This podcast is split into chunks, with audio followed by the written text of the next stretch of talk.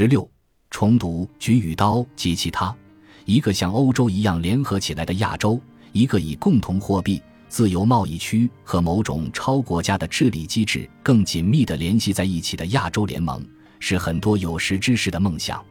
日本前首相鸠山由纪夫提出过建立东亚共同体的设想，但这一意见随着短命的鸠山内阁的结束而搁浅。然而，在亚洲研究的知识分子群体间，关于这一话题的讨论持续存在。什么条件是这一看似天方夜谭的设想成为可能的前提？又是什么因素在阻碍亚洲的融合与合作？显而易见。决定性因素是日本与其他曾遭受日本侵略的国家的关系，在这里面，中日关系又是最重要的。二零零二年中日建交三十周年之际，一个五零零零人左右的中国友好观光团前往日本，日本则组织了人数达十三八百人的观光团回访，声势浩大。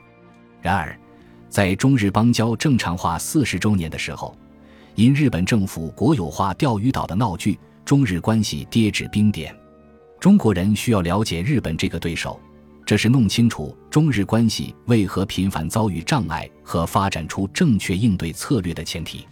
周作人曾说：“外国人讲到日本的国民性，总首先举出中军来，我觉得不很得当。”他认为，日本国民性的优点是富于人情。他写下这些话是在一九二五年，到了抗日战争时期，他开始困惑了。他一向视为明镜直的日本民族，缘何对待中国却只有黑暗、污秽、歪曲，只有离奇的恶意？日本学者吉川幸次郎告诉周作人，这是因为他太注重日本文化里的中国部分了，太看重文的一面，而忽视了武的那一面。这种杂糅是日本国民性的一个体现，也提示我们对日本的观察应该尽可能的全面。总体上看。日本人的性格中有善变的特性和深刻的矛盾感，他们既可以彬彬有礼，也可以残暴不仁；既顽固保守，又对新事物充满兴趣；既喜欢纵情声色，又可以为义务而舍弃一切享受；既有深刻的存在感，又伴随着深刻的幻灭感，二者粘合为一种独特的悲剧性的审美观。大江健三郎所谓的暧昧的日本。恐怕是对日本国民性最深刻的洞察。暧昧意味着说不清道不明，意味着幽暗的矛盾性，意味着由信仰而生发的方向感的缺失。把国家和国人撕裂开来的这种强大而又锐利的暧昧，大江语最强烈的体现为，或者说来源于日本在东西方之间的游移和徘徊。一方面，日本历史上从中国文化受益良多。却没有学到中国文化的精髓。另一方面，近代以来的日本彻底倒向西方，奔向现代化，却没有彻底实现现代化的目标，而是走上了畸形的军国主义的侵略道路。康有为曾敏锐地指出：“皇统莫大于日本焉。”忠于孝的根深蒂固，是日本文化的典型特点。美国人类学家鲁斯本尼迪克特以忠来解释日本人在日本投降前后呈现的截然相反的状态。在战时宁死不降的日本人，在天皇的投降诏书下达之后，立即就接受了战败的现实，并向美国占领者表示出了足够的友好。日本的忠孝观念源自中国，却与中国有极大的不同。以忠为例，首先，中国皇帝自称天子。日本天皇则自称为天，且万世一系。在明治维新前的封建时期，天皇在近七百年的时间里处于被幕府架空的状态，但历任幕府将军并未动过比可取而代之的念头。其次，日本封建时期的忠，指的是对主君及直接的人身依附者的忠诚。武士忠于大明，大明忠于幕府将军。忠君是明治政治家们的创造。出于团结和动员的需要，他们将国民的忠转移到了天皇身上。本尼迪克特睿智地指出，中国文化虽讲忠孝，但忠孝之上还有人这一更高的价值准则：忠于皇帝的前提是皇帝施行仁政，否则人民就有权利揭竿而起。日本却忽视了人，忠与孝变成了对天皇和父母无原则的服从。可以说，忠孝到了日本。沦为了愚忠愚孝，对西方的学习也不彻底。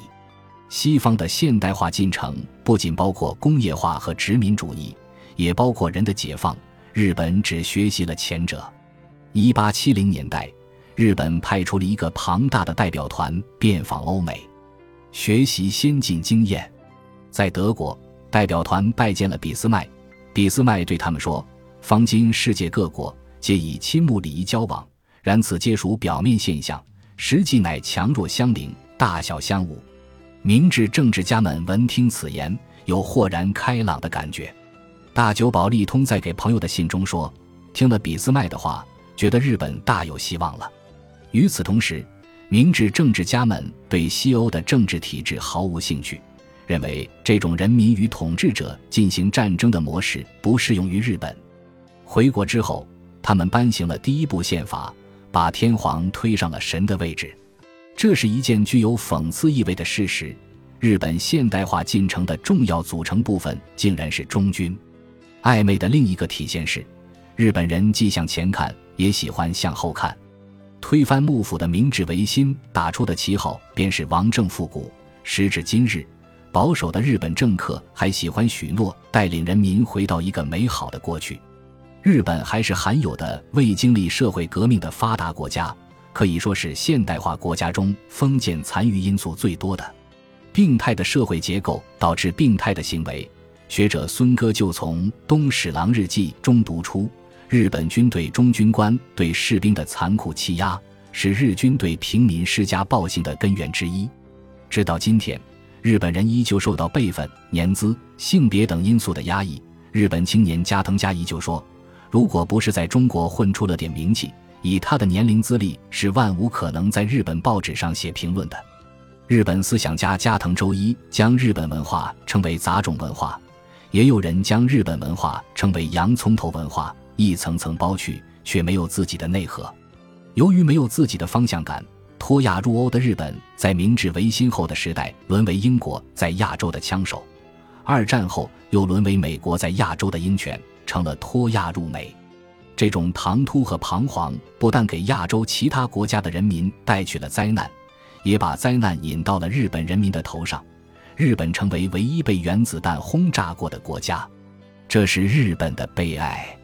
理解日本的战争行为和对战争的态度，终是极其重要的维度，终是日本发动侵略战争时进行战争动员的中轴。如本尼迪克特指出的。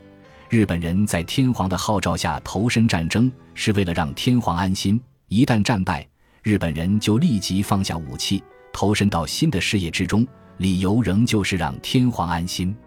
本尼迪克特的分析进一步指出，日本人缺乏抽象思辨能力以及善恶观念。日本的伦理学历来否认德性包括同恶进行斗争，而且日本人认为他们天性善良，不存在干坏事的可能性。也就不需要诸如人这种道德律令来进行约束。另一方面，日本人将履行由于忠孝所产生的义务作为人生的最高任务，如此，日本人就成了不受道德约束而只为意志支配的行动者。在他们的眼中，行动只有成功与失败之分，而无正确和错误的区别。日本人对待侵略战争的根本态度是，他们承认从前的道路失败了。现在需要换另一种方式取得国家的振兴，使日本在世界上取得恰当的位置。这种转折间不包括对此前发动侵略战争的反思和忏悔。此种历史意识的形成，有赖于中的意识和作为中的载体的天皇的存续。二战结束后，日本天皇没有作为战争的最终责任人受到惩罚，并且通过新宪法确保了在日本国的象征地位。相应的，那些参与了战争的日本人以儿子、丈夫和父亲的身份重新回到社会之中，心安理得地开始了新的生活。与此同时，盟国没有在战后参照对德国的模式对日本进行占领，而是沿用了日本的管理机制，一批战犯在战后担任高官，这使得发动战争的政治结构和社会结构得以延续。日本战后首任首相闭原喜重郎的就职演说，清楚地表示了这种延续性。我们自古以来，天皇就把自己的意志作为国民的意志，这就是明治天皇宪法的精神。我所讲的民主政治，可以认为是这种精神的体现。日本进步的左翼势力薄弱，无力对日本的国体产生影响，加上日本在战后很快卷入了冷战格局，并且靠朝鲜战争的订单快速恢复了经济，从而催生了保守的政治格局的坚固化。对日本战争历史的维护和美化是这一政治格局重要的意识形态工具。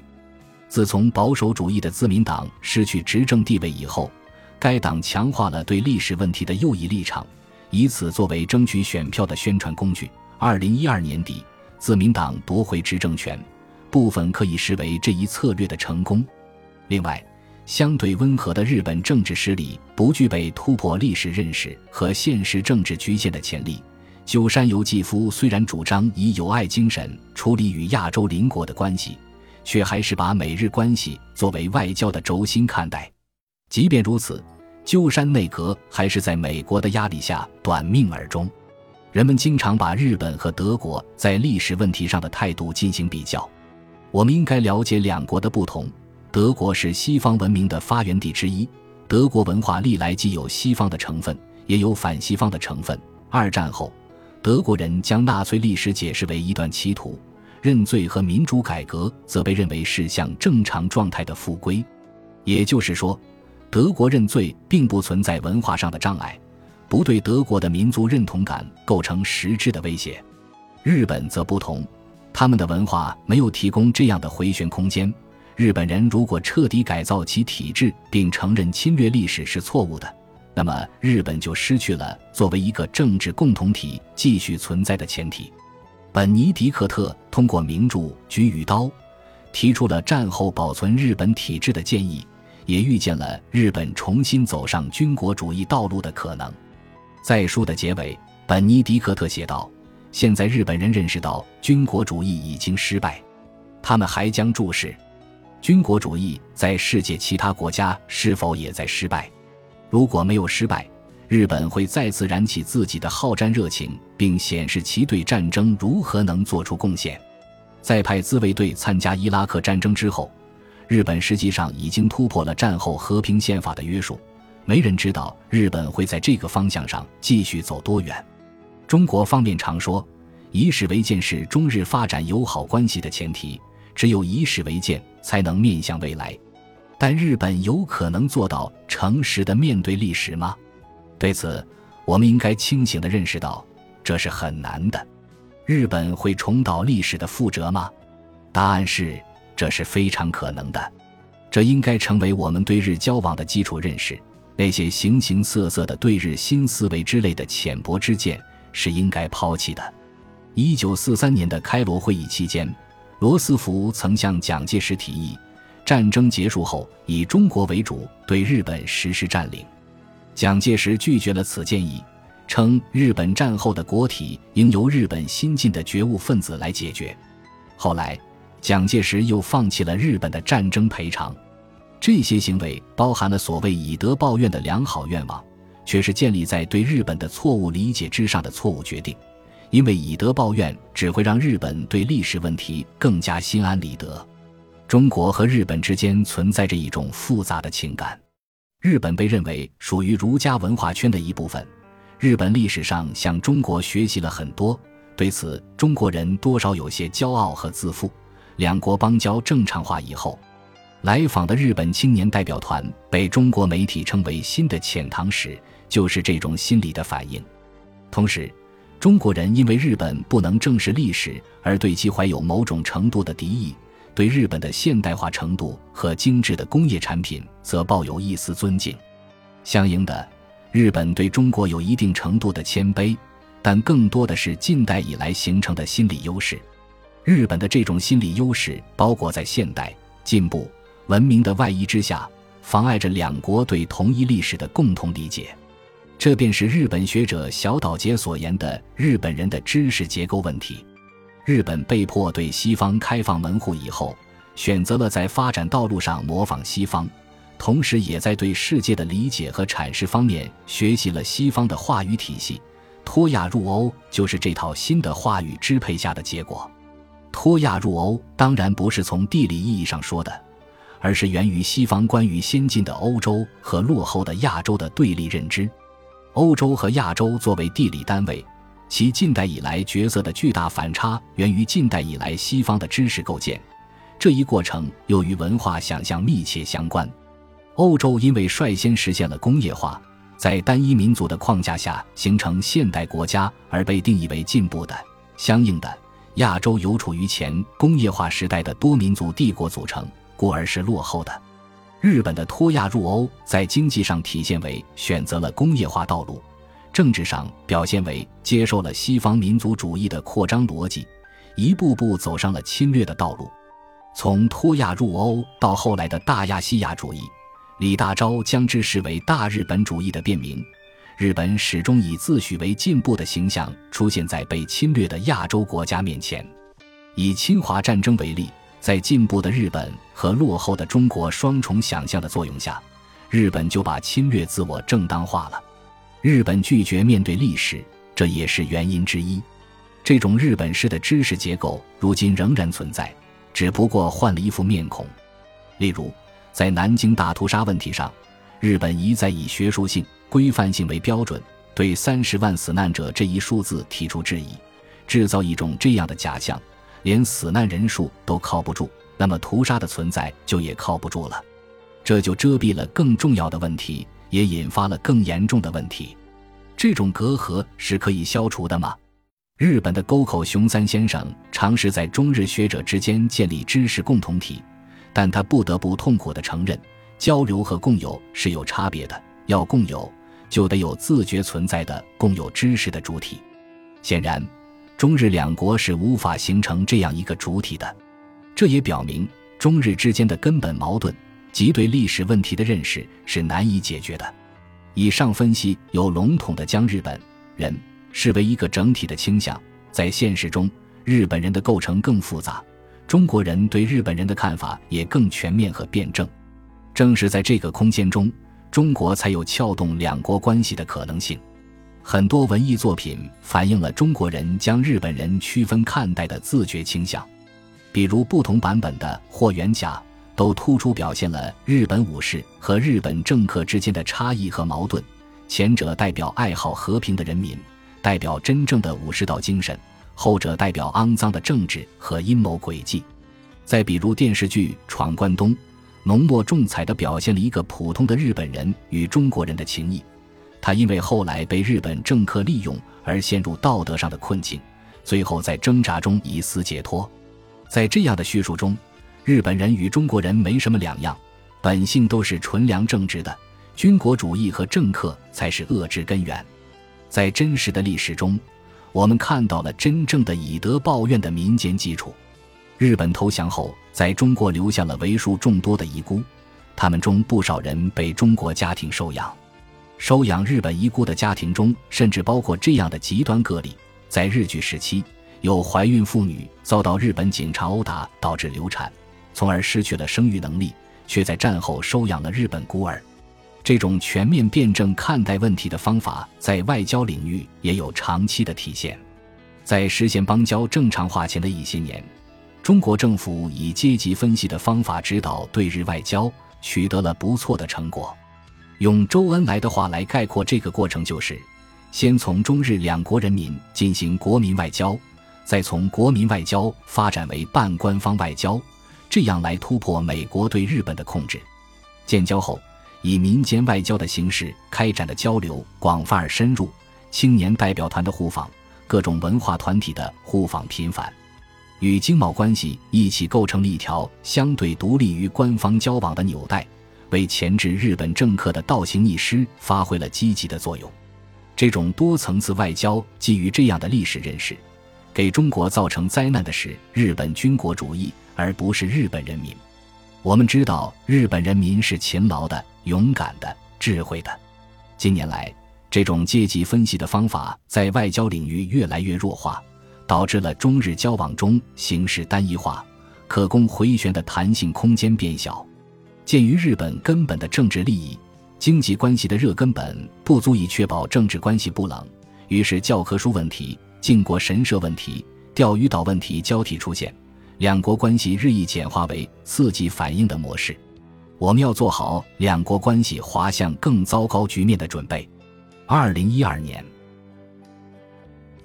本集播放完毕，感谢您的收听，喜欢请订阅加关注，主页有更多精彩内容。